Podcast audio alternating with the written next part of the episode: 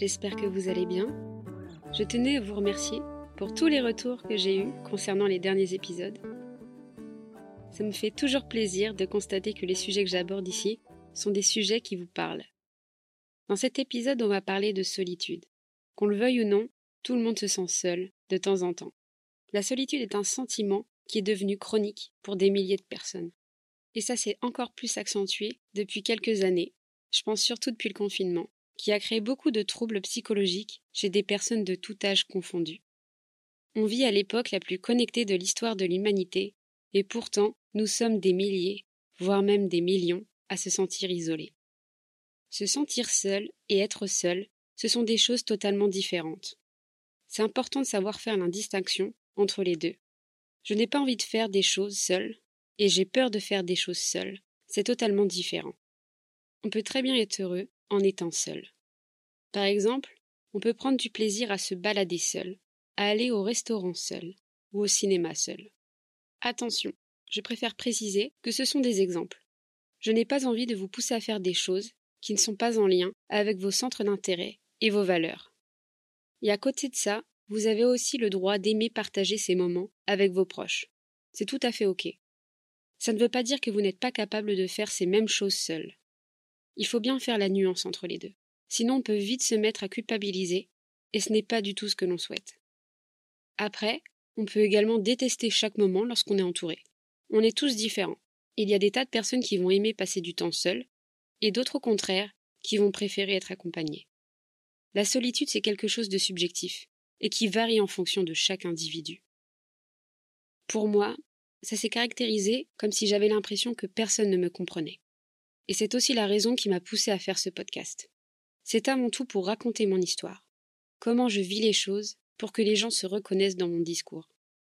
Je sais que la solitude, c'est un sujet qui parlera à beaucoup d'entre vous. Et même si c'est difficile d'en parler, car ça touche à notre intimité, c'est important de le faire, et encore plus pour moi aujourd'hui. Il y a des tas de clichés sur la solitude que j'ai envie de déconstruire avec vous. Car cette représentation erronée de ce qu'est en réalité la solitude peut pousser des personnes à se sentir seules, à rester dans leur coin et à se sentir encore plus rejetées. Le premier qui me vient à l'esprit, c'est celui qui dit que la solitude concerne uniquement les personnes qui ne savent pas communiquer en public, les personnes qui ne savent pas comment se comporter avec les autres, les personnes introverties ou encore les personnes timides. Alors oui, poussés à l'extrême, ces exemples peuvent s'avérer être vrais. Mais pour la plupart d'entre nous, le fait d'être introverti ou d'être timide ne va pas nous impacter à tel point qu'on va ressentir de la souffrance. Des études scientifiques ont démontré que la solitude peut impacter tout le monde, quel que soit l'âge, autant des enfants que des adultes, autant de femmes que d'hommes. Rien ne semble nous protéger de la solitude.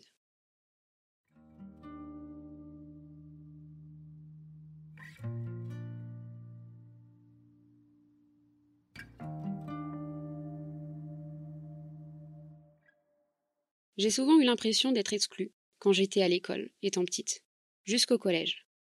C'est quelque chose que j'ai beaucoup abordé sur le podcast, donc je ne vais pas entrer dans les détails, mais c'est vrai que de par ma maladie, qui est la mucoviscidose, j'ai souvent eu l'impression de ne pas être acceptée du point de vue des autres. Et en plus de ça, j'avais cette sensation d'être emprisonnée dans un corps malade que je n'avais pas choisi. Et ça, personne autour de moi ne pouvait le comprendre. Donc oui, pendant longtemps, je me suis sentie seule à cause de ça. Et ça m'arrive encore aujourd'hui d'avoir cette sensation d'être seule et incomprise parfois. C'est jamais plaisant à vivre. Et comme ma maladie ne risque pas de disparaître de sitôt, eh bien j'ai appris à faire avec.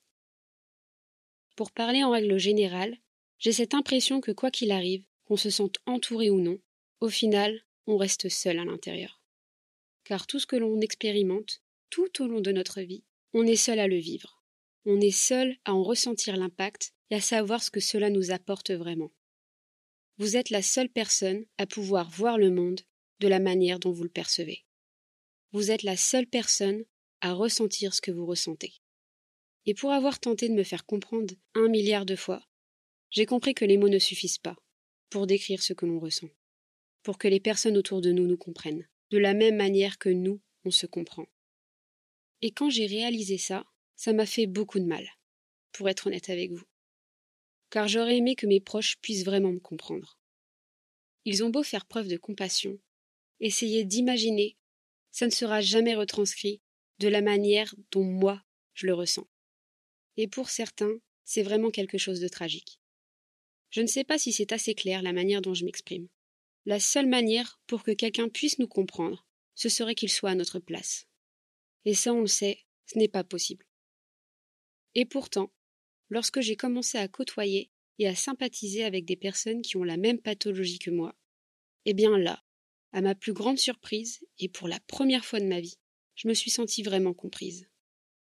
Et je pense que même la famille, même les médecins, ne peuvent malheureusement pas comprendre ce que les personnes malades et souffrantes peuvent endurer au quotidien. Et c'est important de le souligner. La solitude est un sentiment qui mérite qu'on y prête plus d'attention. Car comme on l'a dit un peu plus tôt, c'est un sentiment qui touche tout le monde. Et parfois il arrive sans qu'on lui prête attention. Je pense à toutes ces personnes qui sont H24 occupées, que ce soit par leur travail, leur famille, et qui, passé un certain laps de temps, réalisent que leur entourage a changé. Ils se sentent isolés, car avec l'âge c'est difficile de se refaire de nouveaux amis. Et c'est là justement où ça peut créer de la souffrance, de la douleur psychique et physique. Et pour ne plus souffrir de la solitude, on tente de se préserver un maximum. On peut paraître plus froid, plus distant et moins amical. On finit par voir le danger partout, et dans ce cas-là, on vient à se méfier des autres, partout, tout le temps. C'est un cercle vicieux qui peut vite devenir malsain, autant pour soi que pour les autres, à tel point que faire des activités que l'on faisait avant n'a plus de sens. Qu'on mette les choses au clair. On n'est pas obligé de vivre des choses seules pour apprendre à se connaître. Certains vous diront que pour eux c'est primordial de voyager seul, par exemple, car ça leur permet de mieux profiter des choses, de vivre plus dans le moment présent, d'être connectés à eux-mêmes. Et puis, il y a d'autres personnes qui, elles, préfèrent voyager en étant accompagnées, car elles aiment partager ces moments avec d'autres personnes, sans quoi cela perdrait du sens à leurs yeux. Chaque point de vue est recevable et compréhensible. Il ne faut pas en vouloir à la personne qui préfère voyager seule, comme il ne faut pas en vouloir à celle qui refuse de voyager seule. On croit souvent que les personnes qui préfèrent être seules sont en fait égoïstes, mais c'est faux. Il faut bien comprendre qu'il n'y a pas de règle générale à en tirer sur ce que l'on devrait faire ou non. Vous êtes votre propre indicateur, ce qui veut dire que vous êtes le ou la seule à savoir ce qui vous procure du plaisir, de la joie. Si vous sentez qu'il y a quelque chose qui ne va pas, si vous ressentez de la souffrance parce que vous vous sentez seul, dans ce cas, vous avez une piste à explorer. C'est peut-être le moment de se demander pourquoi vous ressentez ce besoin de ne plus vous sentir seul. Et si d'un autre côté, vous n'aimez pas faire des choses seul, si ça n'a pas de sens pour vous, eh bien c'est ok. Vous n'en tirerez pas forcément de positif de vous forcer à faire des choses seul. Une solution entre guillemets qui peut peut-être vous aider, ce serait de prendre du recul sur cette situation qui vous procure de la peine. En prenant du recul, cela permet d'arrêter d'être focus sur ces pensées négatives. Quand on comprend qu'on est dans un cercle vicieux, on peut plus facilement s'en extirper. Évidemment, c'est quelque chose de complexe, et c'est toujours mieux d'être bien entouré ou de se faire aider par un professionnel. Je pense que c'est aussi important d'assimiler le fait que la solitude est un sentiment tout à fait normal, dont il ne faut pas avoir honte. C'est ok d'être vulnérable. Tout le monde se sent seul à un moment donné dans sa vie. Et on ne peut malheureusement pas ignorer un sentiment jusqu'à ce que celui-ci disparaisse par magie. Mais à l'inverse, on peut accepter de le ressentir pour que celui-ci vous pèse moins sur la conscience.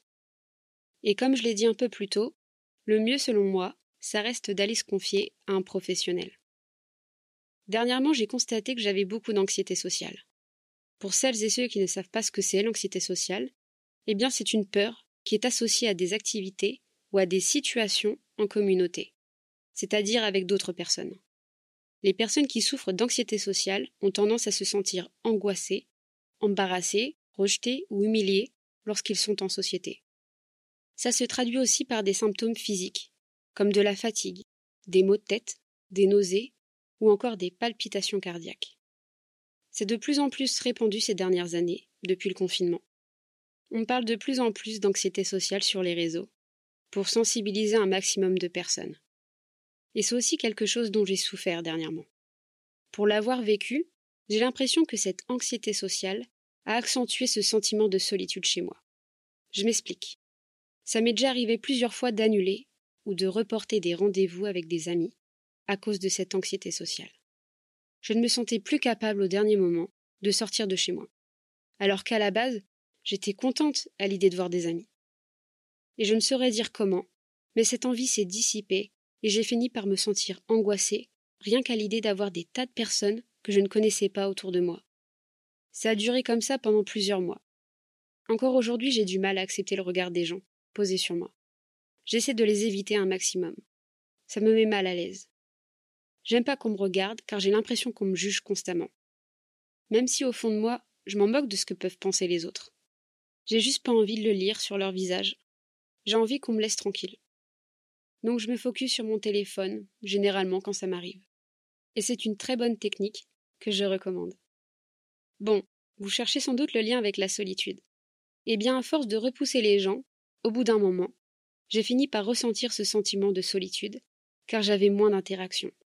Et mon quotidien était très répétitif. Du coup, ça m'a fait culpabiliser encore plus.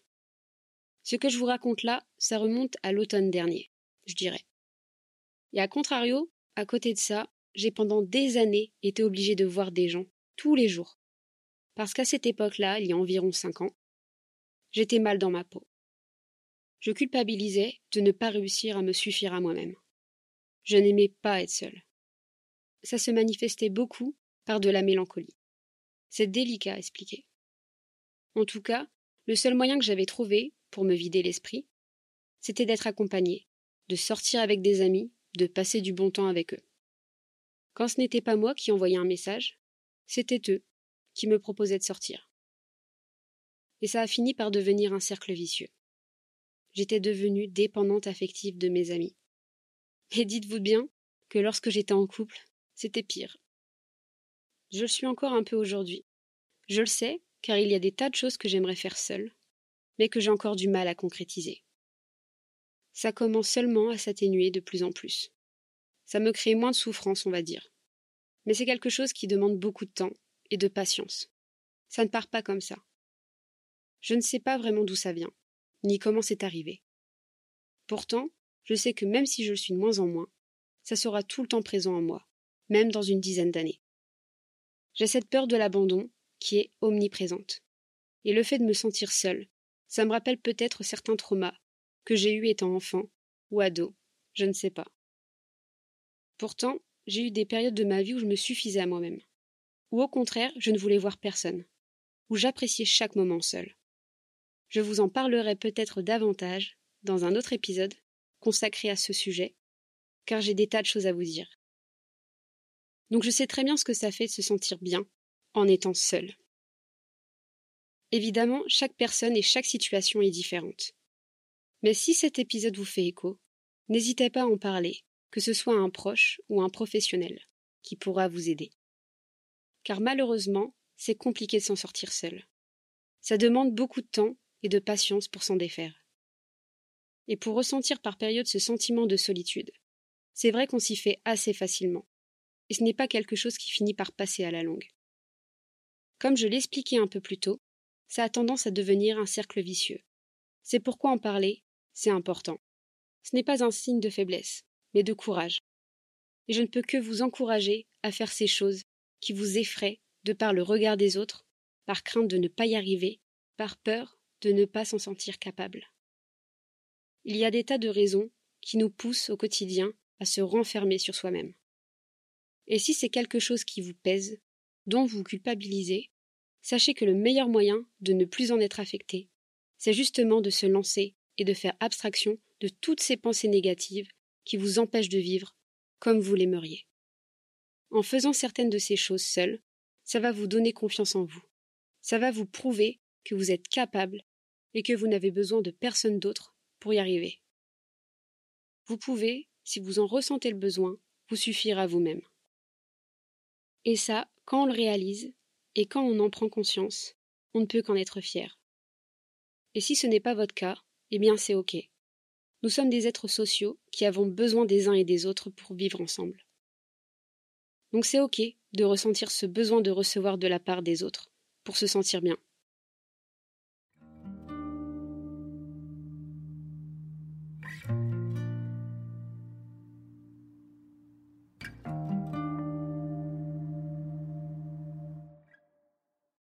J'espère que cet épisode va vous aider à déculpabiliser.